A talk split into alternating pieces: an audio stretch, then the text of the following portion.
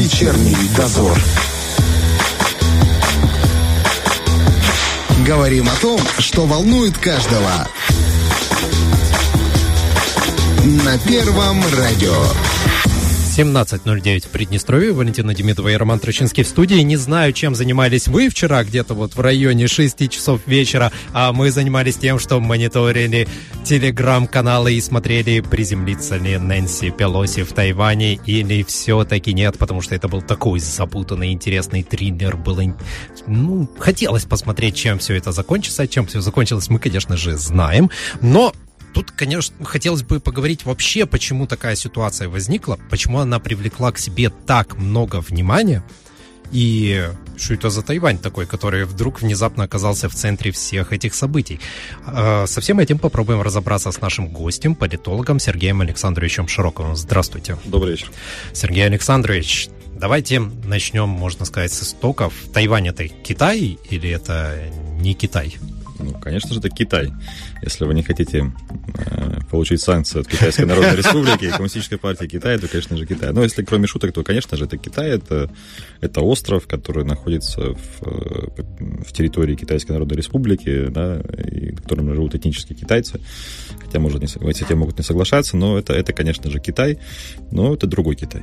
Что значит другой Китай? Э, другой Китай как с точки это? зрения построения угу. политической системы, экономической системы в какой-то степени. Это остров, это государство, да, там квази-государство, которое существовало несколько десятилетий на политической карте мира, даже было членом Организации Объединенных Наций, которое было выстроено совершенно по другой, по западной модели. Вот, потому что в его строительстве кирпичики этого дома и фундаменты собирали американские друзья, партнеры или не партнеры. А как Кому как получилось? нравится. Очень, очень просто. Это результат гражданской войны в Китае. Вот, это результат победы э, коммунистической партии в гражданской войне.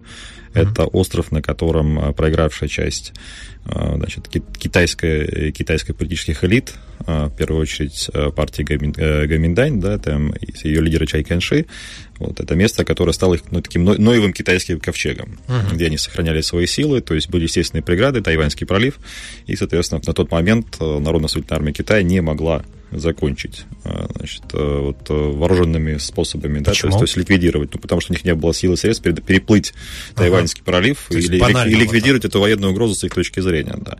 На что, конечно же, среагировали сразу э, люди в Вашингтоне, потому что, если вы помните, или давайте напомним, да, 20 век, середина 20 века, это биполярный мир, это война между, там, идеологическая война между коммунизмом и капитализмом. Понятно, что все антикоммунистические режимы по всему миру были поддержаны США. Ну и, соответственно, наоборот, все антикапиталистические режимы в мире э, поддерживали Советским Союзом и Москвой. Поэтому здесь началась такая политическая игра, вот американцы много вкладывали сил и средств в построение э, Тайваня, но в итоге все закончилось, э, как, к сожалению или к счастью, заканчивается с э, вот этой американской истории политического строительства в мире. То есть пришел момент, когда американцы сделали свой выбор между Пекином и Тайбэем в пользу, в пользу Пекина. Когда они поняли, что растущий экономический Китай, который имел сложные отношения с Советским Союзом, можно, э, скажем так, приблизить к себе, э, сделать его большим союзником, чем, э, чем врагом, то Вашингтон просто разменял Тайвань на стратегические взаимоотношения с Китаем. То есть они вывели оттуда войска, они отказались от, от официальной политической поддержки, они перестали поддерживать эти вот политические устремления э, Тайбэя. Вот, и потихонечку-потихонечку Китай с каждым годом, особенно после 80-х годов, начал выжимать э, Тайвань из политической карты мира, то есть лишили статуса международных организаций. Китай, э, китайские посольства по всему миру оказывали очень сильное давление на те страны, которые признавали Тайвань, то есть и эти государства начали отказываться. Шла такая в азиатском, назовем это стиле, да, восточноазиатском стиле, такая тихая, упорная, медленная, поэтапная, но эффективная борьба между Пекином и Тайбэем, которая Пекин, конечно же, побеждает. А когда изменилось отношение? В целом, если все страны, ну, вот так вот, по сути, отказывались, да, от Тайваня, начали отказываться от него, вычленили, вычленили его из э, политической жизни, с чего это вдруг США сейчас вроде как разворачивается? Нет, никуда не разворачивается, нет, нет, есть более глубокая история, то есть американцы официально ушли, но формально и неформальные связи с Тайванем, во-первых, сохраняли, uh-huh. потому что никуда не делась эта история с неким раздражителем, да, в отношении Китая, Вот. Но самое главное, Тайвань имеет военно-стратегическое значение для вооруженных сил, для армии США, а, и особое экономическое значение. Сегодня Тайвань – это как минимум 40% рынка микроэлектроники, микрочипов вот это то, чего зависит, наверное, практически все глобальное производство современных тех, э, технологических устройств, да, современных гаджетов. Вот поэтому это очень э, серьезная технологическая, экономическая точка приложения усилий. И она находится, понятно, под э, американским контролем, под американскими инвестициями, технологическими цепочками и так далее и тому подобное. Поэтому потерять эту, эту точку на экономической же карте мира, конечно же, Вашингтон не может. А почему Китай ее давным-давно себе не отобрал, если это такой лакомый кусочек? Потому что пока Китай поднимался, Вашингтон абсолютно это все видел, точно так же спокойно uh-huh. усиливал э, экономические, усиливал военные возможности Тайваня. Вот. Но самое главное, то есть это так, так называемые три совместных коммунике, то есть когда произошел размен, вот, китайцев, в принципе, материковый Китай, эта история принципе, тоже начала устраивать. Была введена так называемая концепция «одна страна, две системы», то есть коммунистическая система, условно говоря, на материковом Китае и капиталистическая система на Тайване. Но при этом э, Тайвань находится в рамках э, признанных границ Китая, он является неотъемлемой частью Китая, просто две системы, два правительства. Но э, тут тоже нужно понимать, Китай изначально, когда выстраивал отношения и с Тайванем, и с США, говорил о том, что целью целью э, политики Пекина в любом случае является объединение страны мирное объединение страны, когда это произойдет, неважно, но оно произойдет, это стратегическая цель. То есть Тайвань вернется в одну гавань. А как Тайвань к этому относился? А у Тайваня в какой-то момент, в принципе, не осталось шансов потому что бурный рост 90-х и нулевых годов китайской экономики. А, и сегодня мы, мы же прекрасно понимаем, что Китай сегодня фактически это экономическая держава номер один. То есть весь глобальный рынок зависит от Китая.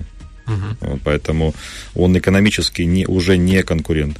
Многие, если, кстати, если... Поли... Да, говорите, говорите. Э, многие политологи ведь говорили, что в последнее время между Китаем и Тайванем настолько экономические связи были э, расширены, что вот уже хорошо, хорошо, хорошо, и тут Пожалуйста. Там, в принципе, э, очень такая глубокая, очень, на мой взгляд, комплексная политическая была выстроена конструкция, потому что, как ни странно, да, партия, которая вот и образовала стала родоначальником современного Тайваня, она сейчас находится в оппозиции как раз по той причине, что она выступала за такие более углубленные отношения с материком Китая. Те партии, которые сейчас находятся в власти в Тайване, нам, ну, мы бы сейчас бы сказали, да, смотрите, мы как бы говорим так европоцентрично э, рассматриваем этот uh-huh. сюжет, понятно, что мы не, не можем глубоко погружаться в, в историю и в, в процессы политические, которые Юго-Восточной Азии происходит, немножко далекий для нас регион.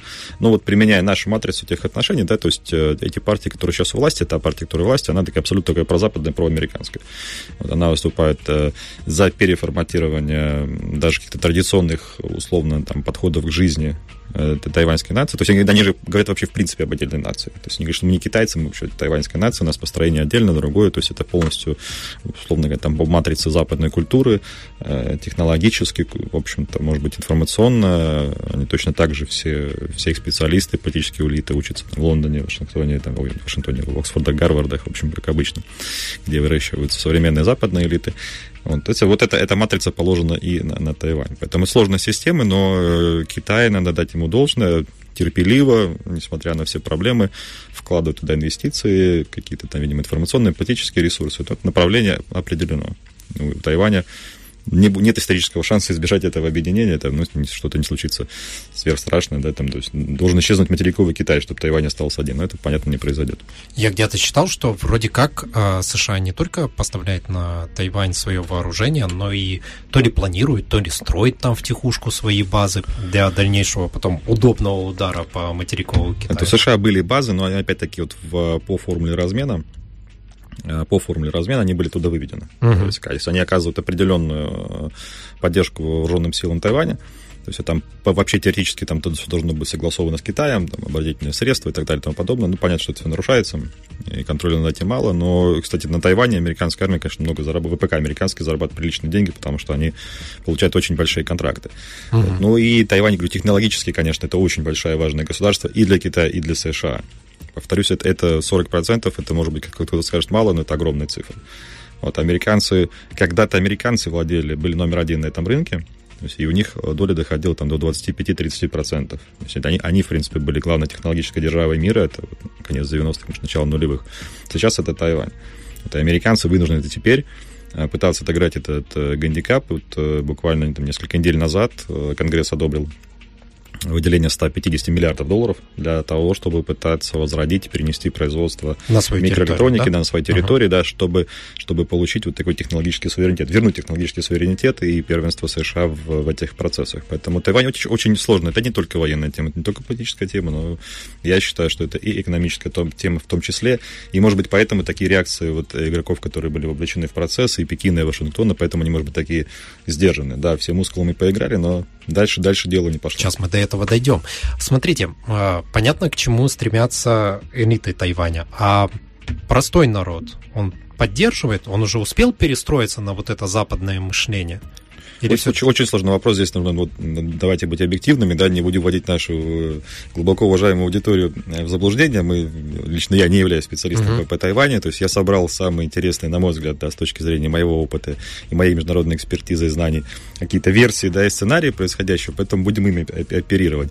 Из тех, э, из тех информационных сообщений, которые мы видели, там, например, о том, что были митинги анти, анти-Пелоси, да, там, митинги да. против ее приезда на Тайвань, именно на Тайване, то можно говорить, конечно, что население разнородно. Но опять-таки, возвращаясь даже к тому, что эта партия Гоминдань находится в оппозиции, да, она там уже малочисленно потеряла, потеряла свою доминирующее влияние, но она, ну, ну так, очень условно, да, это грубо, это грубо, да, там про китайская партия, значит, есть какая-то uh-huh. часть населения, которая все-таки рассматривает себя как часть единой uh-huh. нации, но вот они просто по-разному смотрят на пути развития. Вот. А элиты, конечно, вот элиты, это просто нужно там посмотреть, там классика жанра, вот вся, вся правящая верхушка, вся, вся вот эта вот, не помню, что называется партия, это какая-то там демократическая, там, национал-демократическая партия, неважно.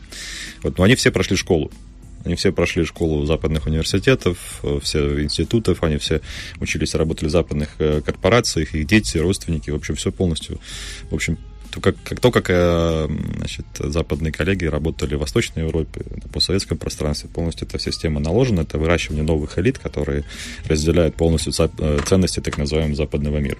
Вот это все ложится на ситуацию в Тайване. Просто было интересно, если возникнет вопрос о признании независимости Тайваня, да, какого-то там международного, вот как будет действовать сами люди, которые там внутри? Поддержат они эту независимость, не ну, Я скажу, может быть, такую достаточно грубую циничную версию, э, вещь, но, наверное, никого не будет интересовать, к сожалению. Ага. Вот, не, потому не, что, не. могу ошибаться, но на Тайване проживает порядка 23 миллионов человек. Да. Вот, а на материком Китая полтора миллиарда, да? Вот, это экономика номер один, и э, Китай очень чувствительно относится к, к ситуации с Тайванем к любым заявлениям, к любым, к любым декларациям даже политическим. Uh-huh. Вот. А, то есть они принимают, э, ну, стараются принимать не только политические, но и экономические меры давления, да, какие-то санкции в отношении тех государств или политических структур, которые попытались проявить э, какое-то отдельное, отдельное движение в отношении Тайваня. Вот из недавнего такого, что ближе к нам, ну вот ситуация с Литвой, если не ошибаюсь. Литвой, да, не, не с Латвией, а Литвой. То есть Литва попыталась э, в пику Пекина после 24 февраля значит, э, выстроить какие-то отношения с Тайванем, какие-то заявления делал по, по Тайваню.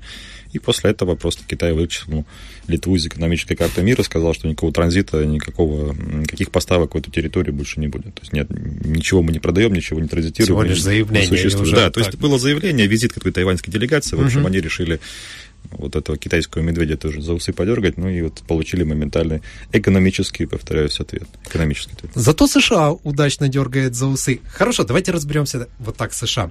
США официально признает Тайвань территорией Китая, да. правильно? Да. А неофициально? Они официально считают, что эта территория, статус территории до конца не определен, поэтому они имеют право выстраивать э, с этой территорией, с этим де-факто государством э, отдельные отношения. Угу. Вот, то есть вот такая немножко тоже двухуровневая система взаимоотношений. То есть вы даже посмотрите, что, что под брендом Нэнси Пелоси вышло в американских СМИ, вот в момент, э, то, когда она находилась на острове, да, что, о чем мы начали говорить, о демократических ценностях, о том, что давление коммунистической партии, что мы не допустим, мы поддерживаем свободу, демократию и так далее и тому подобное. То есть достаточно известные и уже пробированы в разных точках э, мира угу. лозунги, Типа вот. действуйте, а мы, если что, вас вот. поддержим. Нет, просто мы рассматриваем этот как остров свободы, ага. понимаете, поэтому мы поддерживаем здесь не конкретно государство Тайвань, а мы поддерживаем здесь свободу демократии. То есть вот под ага. этим лозунгом можно продвигать очень разные, разные вещи, которые наши американские там партнеры очень хорошо, эффективно умеют делать по, по всему миру. То есть ну, скажем так, придраться дипломатически или политически очень сложно. есть мы не называем Тайвань uh-huh. отдельным государством, не признаем это государство, но мы считаем, что эта территория имеет право вот на, на такой режим управления, да, на то, что мы, американцы, называем демократией, мы это готовы защищать всеми способами. А вы вот, э, товарищи из Пекина, ну, вот думайте, решайте, как с этим быть.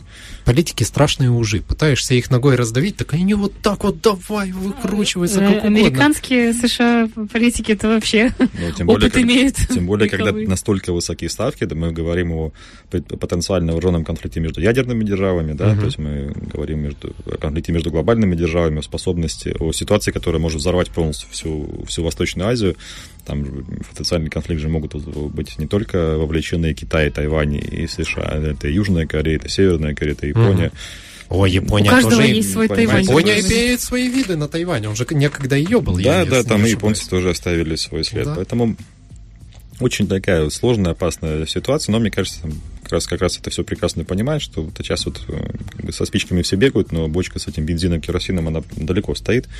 Откуда вот. такая уверенность, что не бомбанет? Вчера прям все писали, вот сейчас приземлится вот эта вот дама, и начнется. Как, как ни странно, не, не, не созрели условия не готовы. Это рано? вопрос отдают, да, это вопрос отдаленного будущего. Угу. То есть китайцы вернут Тайвань, но они хотят вернуть его мирно. Ага. То есть заставить там экономическими, политическими, информационными способами это все сделать.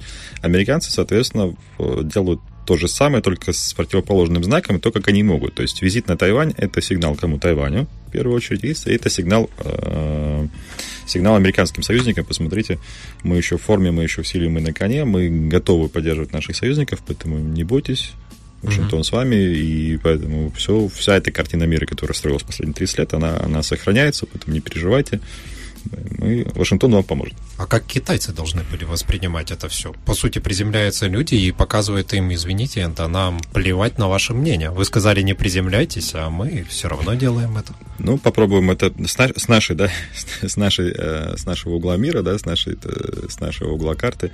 Это смотрится таким образом, то есть был нарушен на части суверенитет Китайской Народной Республики, угу. потому что были понятные ясные сигналы, то есть это наша территория, пожалуйста, не прилетайте, вы без приглашения, вы незваный гость, но было проигнорировано. Вот, это дипломатическое оскорбление, это политическое оскорбление.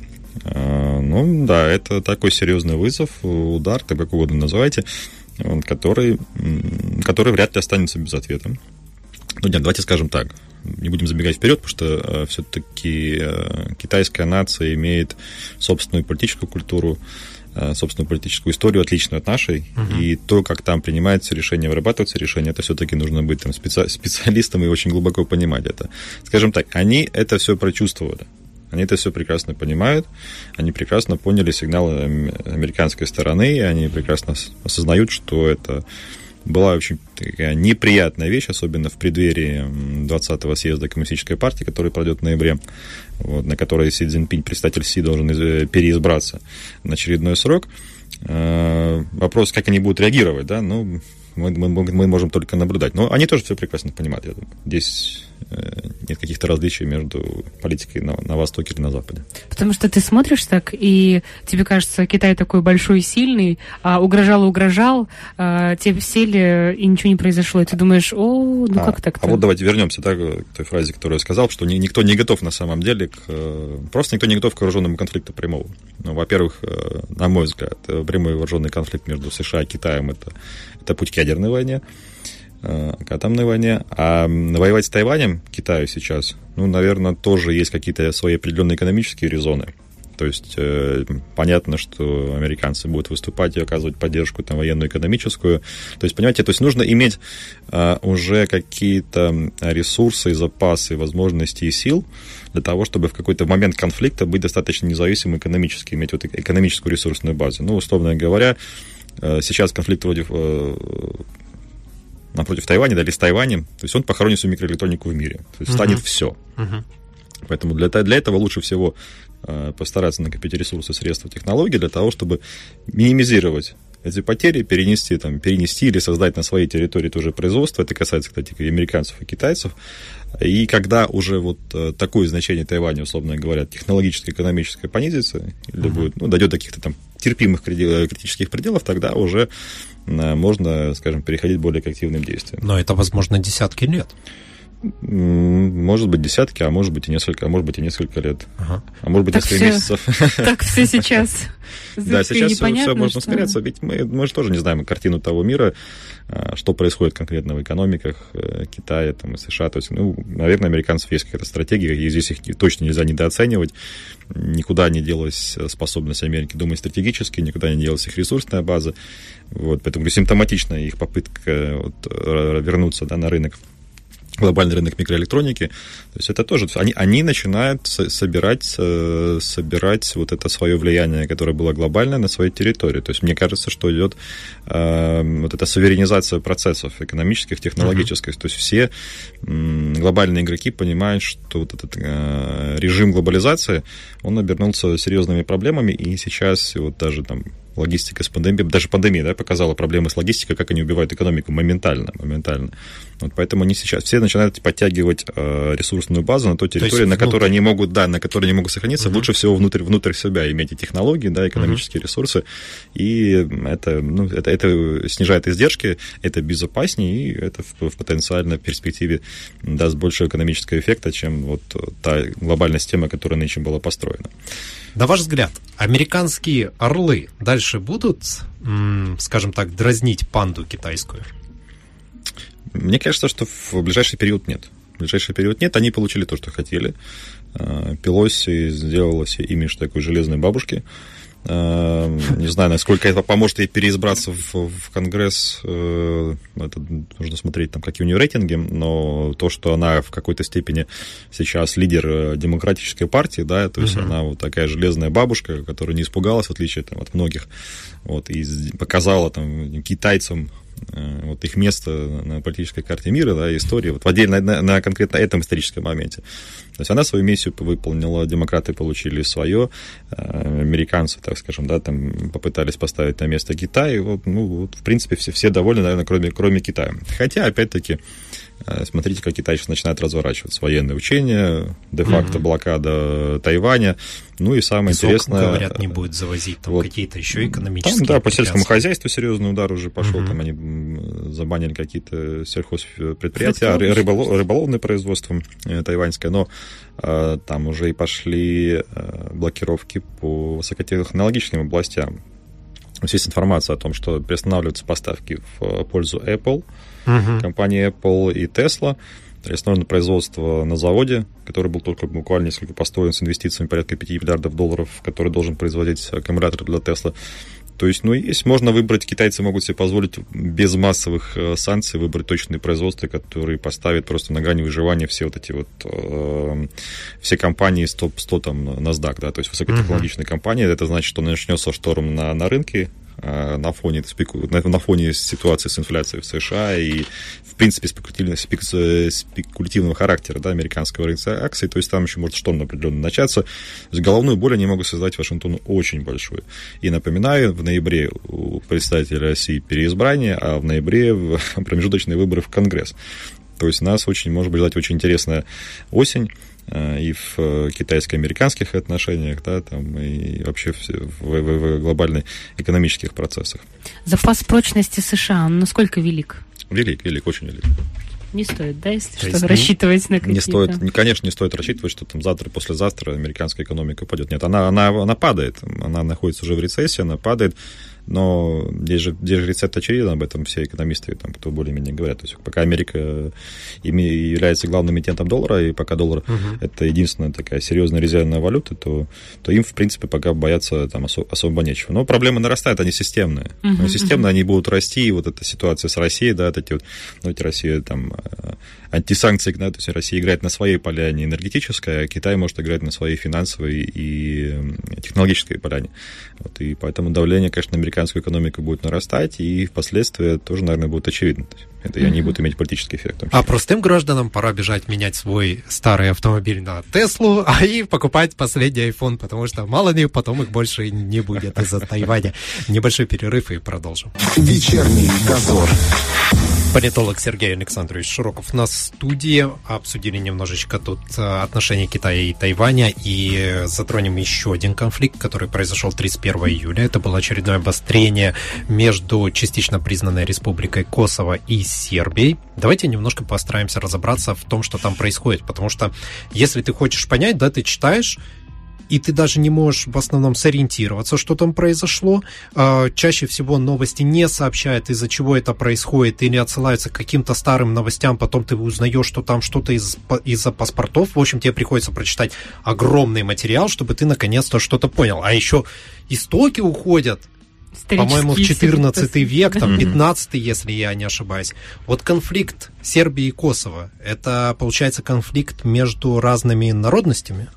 Так, это конфликт не между Сербией и Косово, Наверное, точнее, это конфликт между Белградом и Приштиной, потому что э, если бы сейчас где-то вот здесь в нашей аудитории были бы э, наши сербские друзья и коллеги, ага. они бы возмутились, потому что они сказали, что Косово, Косово, это, Косово это Сербия, это не, ага. может, не может быть э, конфликта между Тогда нами. получается между сербами и албанцами? Между и косоварами, да, косовскими и албанцами. Ага. Это, вот в этом конфликт заключается. И если мы говорим сейчас о конкретно этом инциденте, то это долгоиграющая история, нам уже и года полтора, наверное, два. А, власти в Приштине, это э, столица так называемого независимого Косово, да, частично признанного государства, ну, как, как можно смотреть, да, частично признанное или не признанное. В общем, а, значит, столица Приштина, на власти находятся косовские албанцы, и северная территория находится, это территория, где компактное положение сербов. Угу. Вот, и у них есть э, серьезные проблемы, соответственно, северная территория напрямую граничит с Сербией, это, естественно, приграничные связи, экономические связи. Ездят, да, наверное. да, да, да. И в какой-то момент Причина решила поставить вопрос, что жители вот это, так называемой Косовской Митровицы, это региона северного, северной Косово, должны перейти на, на все документы, которые выдает Приштина, то есть на документы косовского образца. Да, имеется в виду паспорт, например, там, э, дипломы. Паспорт, ID-карты, номера и так далее. И так далее. Uh-huh, То есть uh-huh. это все должно выдаваться, соответственно, под флагом Косово, с, с документами, made in Kosovo, да, вот со всей, со всей атрибутикой, со всей идентикой, то есть все, что необходимо. Вот и в это, вокруг этого периодически возникают конфликты. Но если мы, в принципе, говорим о конфликте э, косоваров и сербов, то это, конечно же, эта история, это очень глубокая история, в которой, в которой каждый для себя как всегда, да, бывает с глубокими историческими процессами, найдет разные стороны и может выбрать любую сторону. Кто-то uh-huh. может сказать, что, конечно, там албанцы имеют право претендовать на Косово, сербы скажут, это наша, это наша там, колыбель нашей истории, это наша надежда, мечта и боль потому что как раз мы говорим о битве на Косовском, на Косовом поле э, с, с турками, да, с османами э, в конце XIV века, если не ошибаюсь, 1389-8 год, неважно, конец XIV века. Э, вот, поэтому здесь есть много исторических таких вещей, которые, которые каждая из сторон трактует по-своему, и, и это является их внутренней мотивацией, частью их идеологии, ну, потому что в 20 веке, ну, в принципе, албанцы то есть это... И косовары оказались на территории Косово в период, э, когда Сербия была оккупирована Османской, Османской империей, когда они находились под, под турками, вот, и была замещена большая часть населения этого региона соответственно, и мусульманами, и албанцами. Вот, и сербы потеряли как бы даже вот и демографически эту территорию.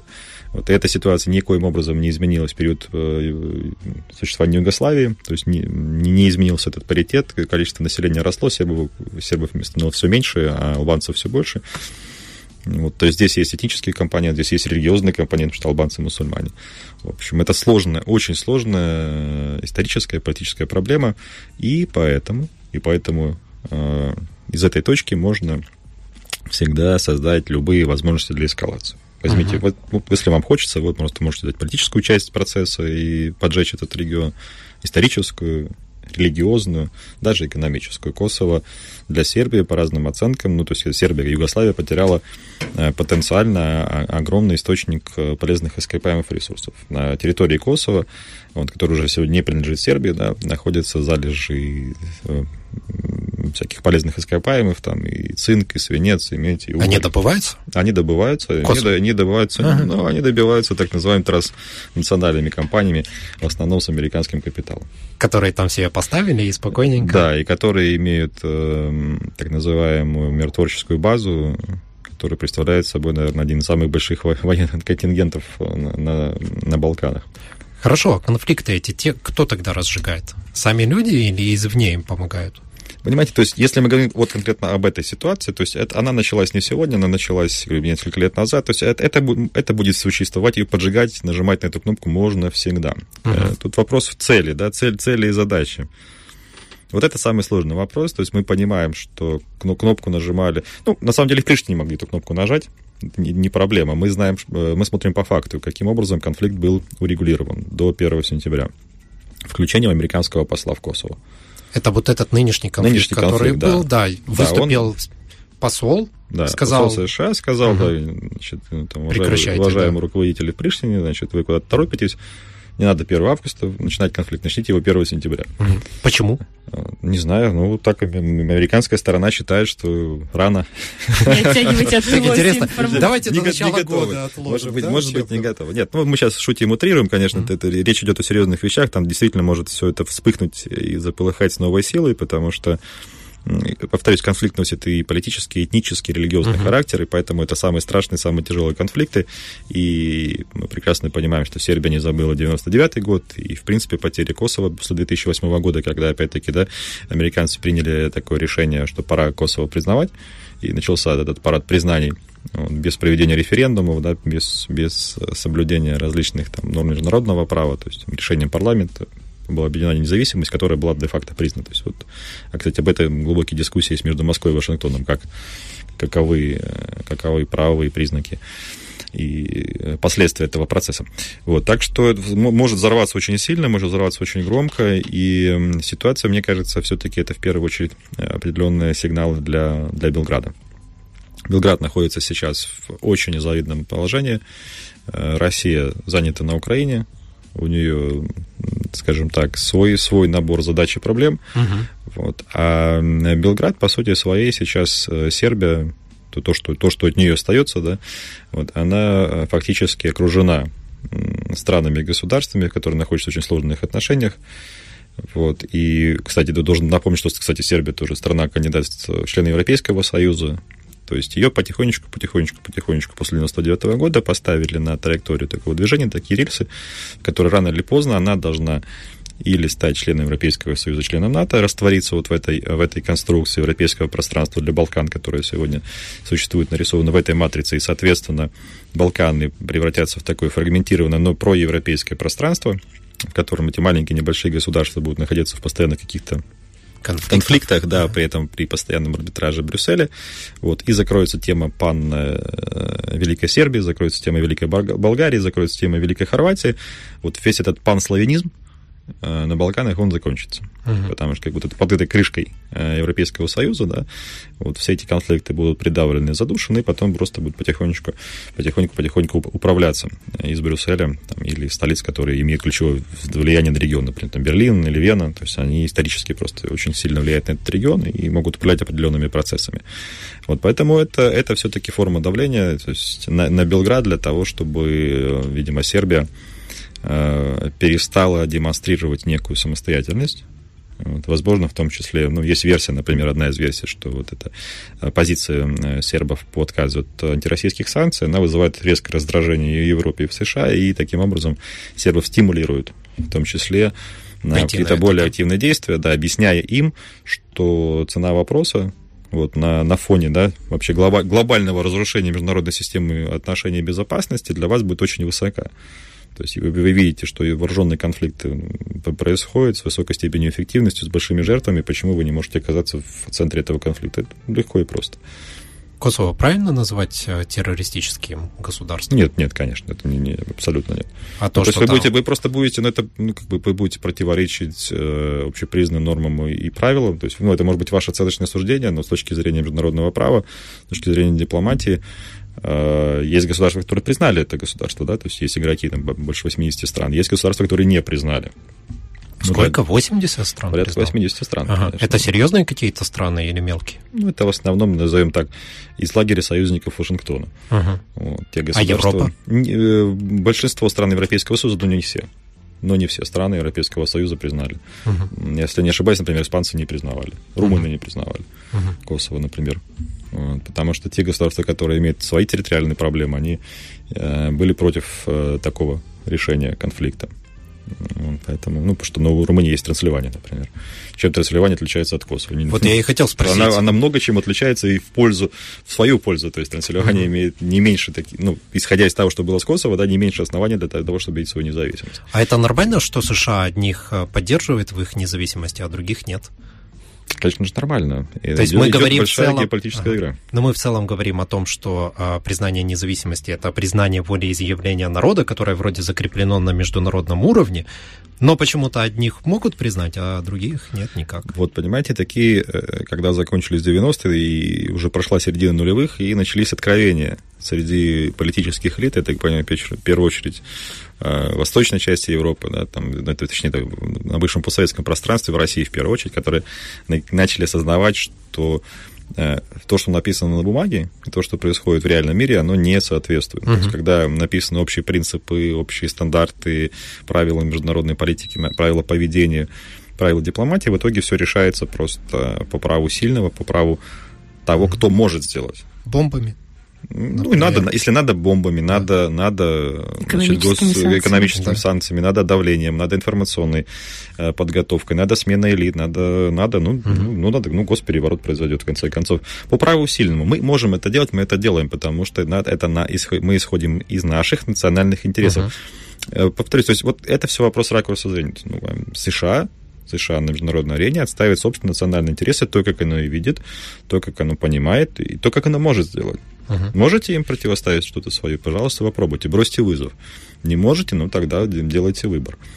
Вот, вот такая ситуация. Поэтому ну, для, для тех, кто оказывается, э, скажем так, напротив политики Вашингтона, то есть становится объектом, конечно же, ему неприятно и нехорошо, это тоже очевидно.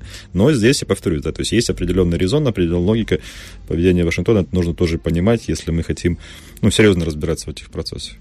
Они, ну, это такой национальный эгоизм глобального масштаба, такой геополитический эгоизм. Нам надо, мы делаем. Просто сделать. когда ты знакомишься с историей вот этого всего э, сербско-косовского конфликта, э, ты, конечно же, добираешься до бомбежек Югославии, и ты не можешь просто себе осознать, как государство одно, да, не, ну, то есть конкретно, когда не могут э, заставить э, Югославию подчиниться тому, что им надо, их начинает просто бомбить, натовские войска причем. И весь остальной мир, по сути, чуть ли не аплодирует этому. О, здорово, классно, ничего в этом страшного нету. Хотя я как читаю историю, да, и угу. я понимаю, что э, те, кому противостояла Югославия, это были террористические организации против которых они вели ну, там же очень интересная история. Там есть такой момент, что эм, как называется, это, освободительная армия Косово. Вот, освободительная армия Косово в какой-то момент была признана э, самими же американцами террористической организацией. Так. Ну, потом они пересмотрели свое решение. Ага. Потом оказалось, что это действительно освободительная армия. Это мы сейчас как к Талибану вернемся, да? То есть такой же. Понимаете, это называется политическая целесообразность. И мне кажется, что... Это красивое название. Да, американцы, ну, они, наверное, лучше всех умеют это делать. Ну, может, только еще британцы. Вот, наверное, может быть, как учителя выступает, то, как они обращаются вот с этим вопросом, uh-huh. насколько эффективно и результативно, это, ну, это прям, это вызывает, с одной стороны, уважение, с другой стороны, такой определенный страх, потому что, ну, очень-очень они... Рамок для стра- них нет. Да, рам, ну, как бы для то, что мы называемся рамками, да, для них это отсутствует, для них это просто какая-то личная вещь, которую они не используют при проведении и принятии политических решений. Хорошо, давайте разберемся. Косово сейчас что хочет? Чтобы все сербы убрались с их территории? Косово хочет, чтобы на территории Косово не существовало никаких признаков сербской идентичности. Никаких номеров, угу. никаких документов. То есть, понимаете, то есть все, все переводим на наши косовские номера автомобили. Все документы переходят на наши, это все ваши паспорта, все ваши свидетельства uh-huh. рождения, браки. Все выдается в Приштине, все, все выдается под флагом Косово, и никаких признаков, что здесь есть сербы, на территории Косово не, uh-huh. не существует. А люди, культура, тоже ее задавить? Это же будет, это же будет э, с последствием, скажем так, да, то есть вас лишают, вас лишают флага, потом герба, гимна, потом вас лишат языка, потом вас лишат культуры. На ваш взгляд, Сербия будет противостоять этому вмешательству и не попробует ли Сербия, скажем так, решить свою проблему силовым путем? Очень сложный вопрос, потому что э, здесь нужно, нужно, наверное, глубже просто понимать, внимательно понимать, что происходит сейчас в политическом пространстве Сербии.